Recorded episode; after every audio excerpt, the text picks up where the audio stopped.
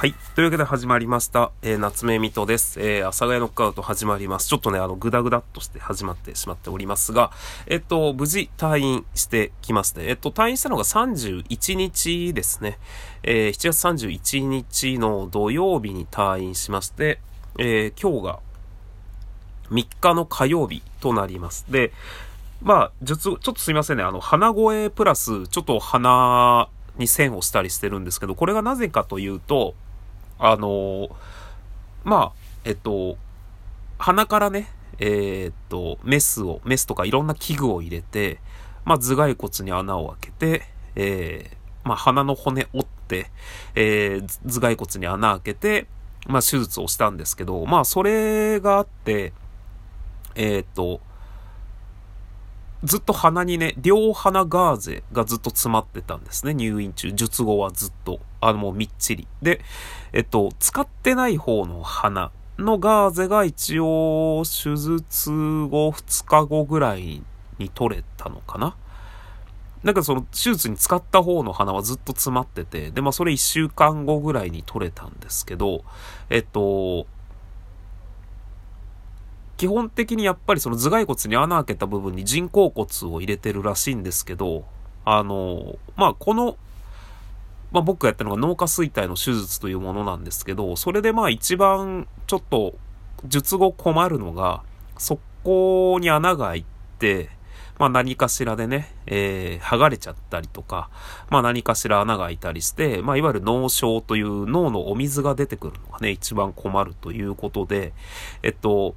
今ね、まだ、その鼻を噛んだり、基本的にしないでくださいと。っていうことを言われてて、で、鼻水がダラダラと出ておると、あと単純に、まあ僕手術右の鼻を使ったんですが、右の鼻はまあね、中器具いろいろ突っ込んだんで、あの鼻の中が普通にあの、切れているので、まあ、鼻の真ん中の骨とか折ったら、折るとかね、あったらしいので、で、いろいろやったので、普通にね、右の鼻の中が多分ね、えっ、ー、と、えらいことになっているんですよね。で、まあ、それで、えっ、ー、と、鼻血というか血が混ざった鼻水がずっと出てくるんですけど、まあそれを鼻を噛むなと。まあ噛むなイコール多分すするなっていうこともあるので、もうほんとただ垂れ流して、えー、なのでまあ鼻栓をする。っていうようなね、えー、今鼻栓をしたりとか、まあ鼻がずっとね、詰まっている状態です。まあ術後どれぐらい続くかこれがわからないんですが、ただまあ一番困っているのが、あの嗅覚がね、戻らないですねまあこれは一応手術前にも聞いてたんですけど、あの、すごく不思議らしくって、お医者さんも。あの、いわゆる医学的には、えー、何の問題もないらしいんですよね。あの、どこも問題がないんですけど、この手術した人の多くが、えっと、手術後、あの、嗅覚がなかなか戻らないっていうことがあると。で、嗅覚が戻らないってなると、あの、弊害として、味覚、味覚とは正確には違うんですけど、味がわからないんですよね。で、なので僕は今、えー、手術をしたのが7月の24日の土曜日なんですけど、あの、それ以降はですね、まあ、それ以前からずっとあの、鼻に綿を詰めて、あの、口呼吸する訓練をしてたんですけど、あの、味がね、あの、楽しめない状況にあります。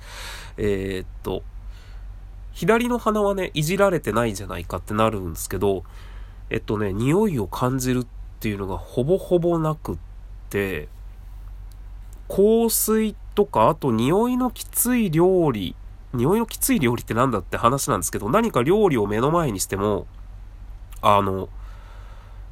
ないです。ほぼ匂わないですね。あの、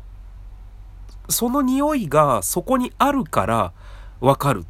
なんていうか、香水を今自分がつけたから、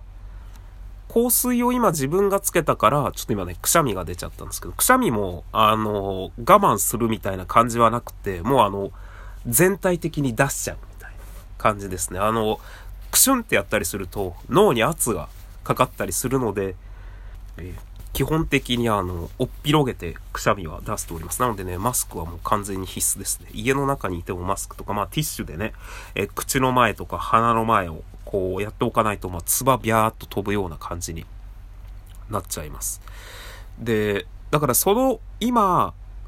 記憶した匂いのものが目の前にあるので、その匂いが捨てるんだろうなっていう感覚でその匂いがするみたいな感じはありますね。今僕が感じているこの甘い匂いは、もともと僕が使ってた香水の匂いだなとか。で、今僕が作っ、今僕がこの目の前でなんか匂ってる匂いは僕が作ったこの料理の匂いだな。で、その料理に関してなんですけど、もう本当にわかんないです。ほぼほぼわかんない。まあでも、料理って、まあしない人からしたらわかんないと思うんですけど、ずっとしてる人からするとなんとなく、えー、自分の感覚ってあるじゃないですか。これぐらいの材料炒めたら調味料これぐらいとか、まあこれぐらいの野菜をサラダにしたらドレッシングこれぐらいみたいなのって、まあそれって別に、なんだろう。誰もがある程度持ってる感覚ですよね。ドレッシング、ああ、かけすぎじゃない？とか、そういう感覚あるじゃないですか。だから、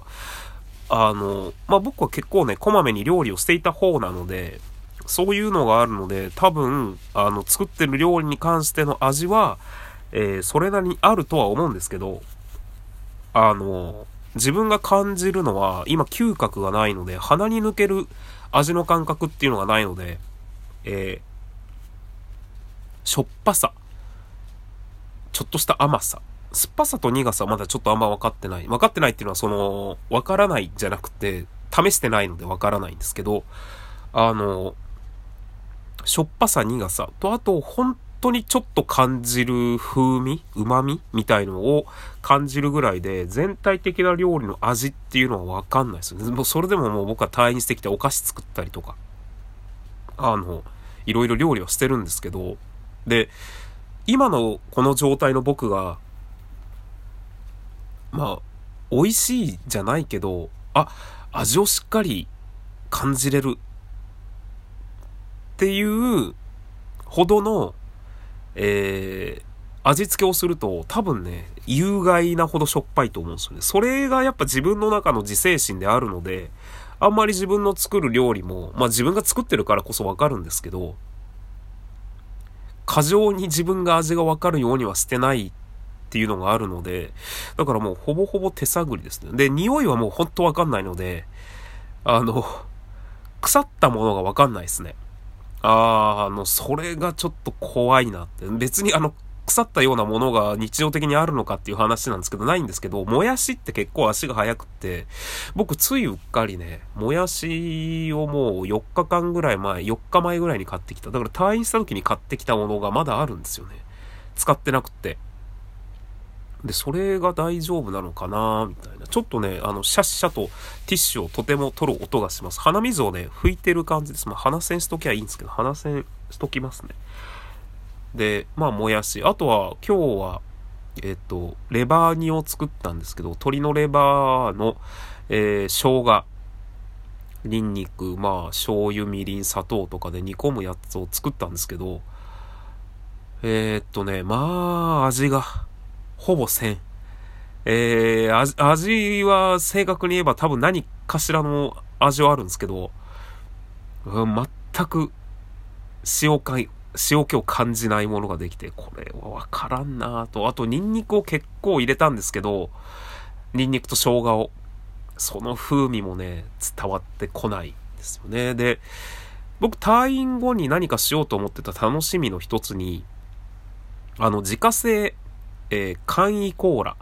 えー、自家製の、まあなんていうか、とても簡易的なスパイスジュースを作るっていうのを楽しみにしてて。だからその、まあコーラとかジンジャーエールってね、作ろうと思うと、まあ要は煮詰めたシロップを作るんですよね。いろんなこう、スパイスとか、え、まあいろんなものをね、こう煮詰めて、まあ濃い、濃いシロップを作って、まあそれを炭酸水で割って飲むんですけど、なんかそういうんじゃなくて、もうなんか、シュガースパイス、スパイスシュガーみたいのを作って、まあ、カルダモンとかシナモンとか、何ですかなんかそういうものを入れたスパイスの砂糖を作って、それを、まあ、炭酸水にぶち込んで、まあ、レモン果汁を絞って飲むみたいな、なんていうか、めちゃくちゃ簡易的な、まあ、コーラっていうのは正確ではないんですけど、めちゃくちゃ簡易的な、えー、スパイスシュガーの炭酸飲料をね、作るのを楽しみに、この夏は楽しみに出てきたんですけど、今のところ、えー、嗅覚がゼロ。ってっていうのが、ゼロ、まあ、ほぼゼロっていうのがあって、あとはその、今まで作ってた料理っていうのは、えー、っと、記憶があるので、これぐらいの量の調味料を入れたら、これぐらいの味になる。っていうのは積み重ねであるんですけど、その、スパイスシュガーを使って炭酸飲料を作るっていうのはやったことがないので、わかんないですよね。なのでまあ、えー、いろいろと治ってから、まあ噂によると、えー、1ヶ月ぐらいかかるらしいというね、噂を聞きました。この嗅覚が元に戻るまでに1ヶ月ぐらいかかるという噂を聞きましたので、ちょっと震えて待ちます。えー、ね、本当入院中の、あの、楽しみのもう一つが、退院したら絶対うなぎを食うぞっていうのがあったんですけど、うなぎ今食いに行っても、あの、うん、多分あの、うなぎを食っているっていう感覚はあるんだと思うんですけど、あの、いわゆる嗅覚で楽しむところは全くないと思うので、えー、1ヶ月後ぐらいをめどに、まあ、それこそ誕生日がね、8月26日なので、誕生日までにいろいろなものが元に戻ればいいかなと、ちょっと思っております。それでは皆さんご清聴ありがとうございました。ご清聴というかまあこれは収録なので一方的に喋らせていただいておりますが、えー、それでは皆さんありがとうございました。えー、無事退院することができました。えー、たくさんお便りいただきまして、そうだ、お便りの、ね、返信もちゃんとしたいと思います。お相手は夏目みとでした。ありがとうございます。また。